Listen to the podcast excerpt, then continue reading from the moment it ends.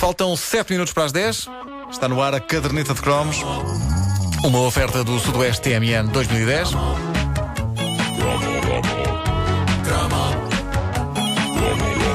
Edição explosiva.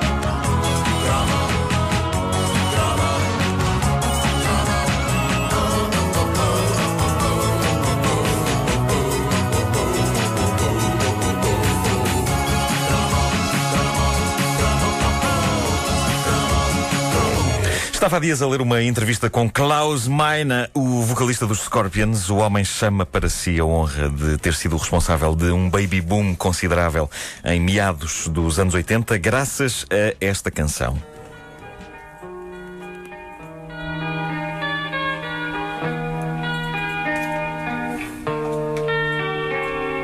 Ele diz que tem provas quase estatísticas de que uh, esta ali para os lados de 1984, era a canção de preferência dos jovens casais para a prática do ato físico do amor. E há também a resposta à pergunta que revista de grande informação internacional lês, Klaus Meiner. Time.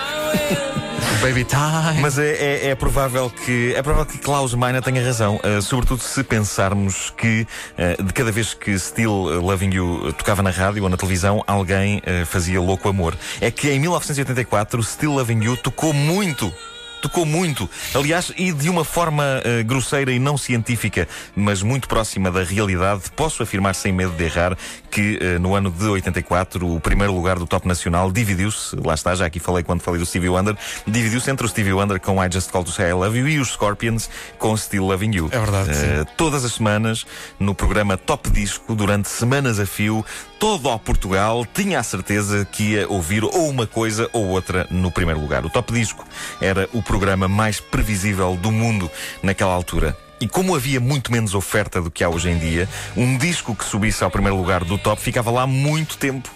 E uma pessoa que, uh, uh, que se quisesse na berra, tinha de comprar o disco que estava no primeiro lugar. No primeiro lugar. Por isso, os discos só abandonavam o primeiro lugar do top quando basicamente toda a gente os tinha comprado e já não sobrava mais ninguém para os comprar. Toda a gente, exceto, obviamente, as pessoas que definitivamente não podiam uh, com os artistas nem pintados. Mas mesmo os indecisos acabavam por ceder e comprar o disco que estava em primeiro lugar.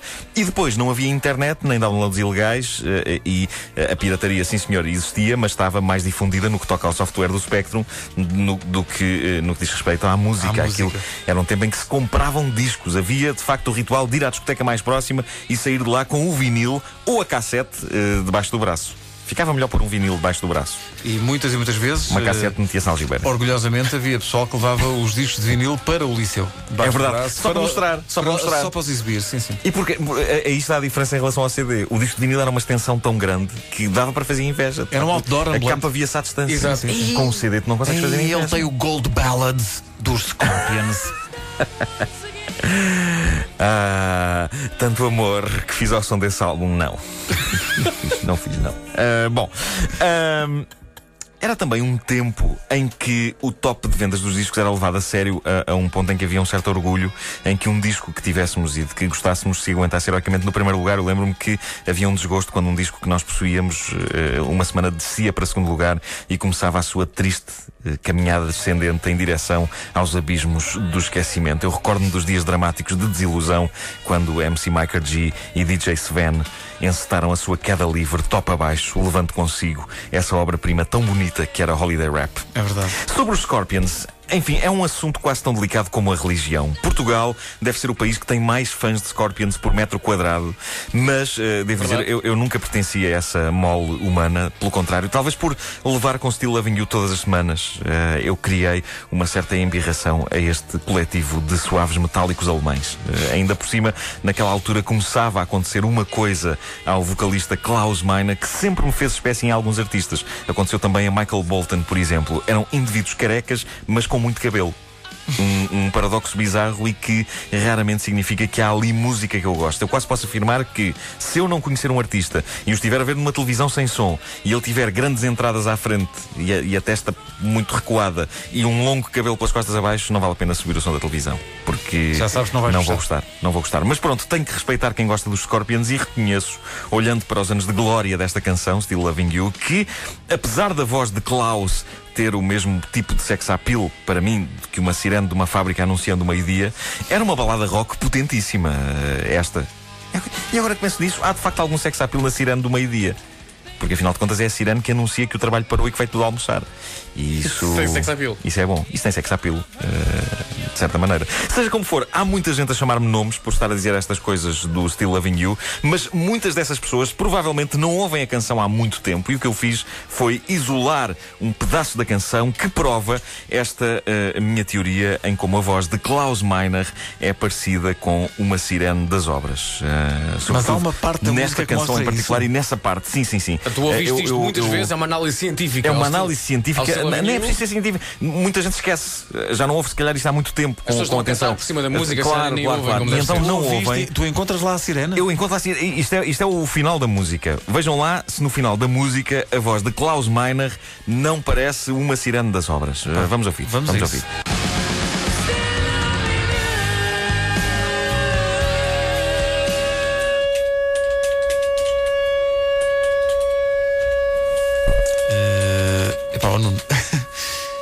Tu tens a certeza que a música é assim? Então, claro que é, não se lembram? Incrível. Pessoas que trabalham em rádio com música e. Oh, oh, oh, oh, não, tu por acaso não fizeste uma montagem com a música dos Scorpions e o som de uma sirene por trás? Mas eu tenho lá conhecimentos para fazer montagens destas. Estão malucos ou quê? Não, mas quer dizer, eu acho que pode ter-se dado, caso dado de, de- de não gostares do Still Loving You porque na altura toda a gente tinha uma namorada que ouvia isto consigo e tu não. Tu não tinhas tu namorada, não tinhas quer dizer, tu eras namorada um tipo. nenhuma. Tu não, eras um, eras um, eras tu um gordinho um- caixa de óculos. Insensíveis! Vocês estão a chamar de insensíveis!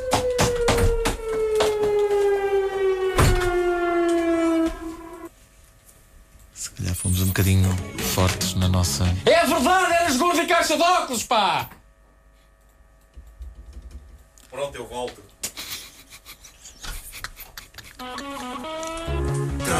Pronto, ok, eu volto, já estou mais calmo.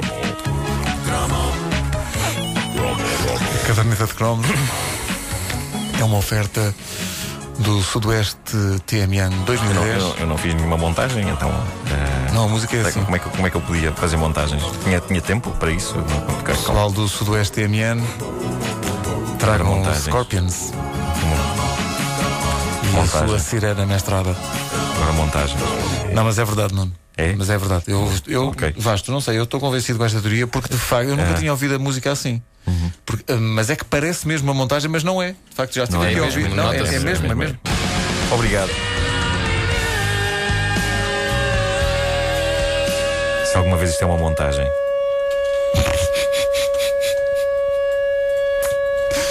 Ai, ai. E mais. Isto era o fim, isto era o final. Não, isto, isto é mesmo o fim. É, mas claramente É a voz do Klaus Meiner. é. Olha ele acabar a música. Pronto. Só faltava, assim. só faltava o fã, fã, fã. Só que faltava esta música.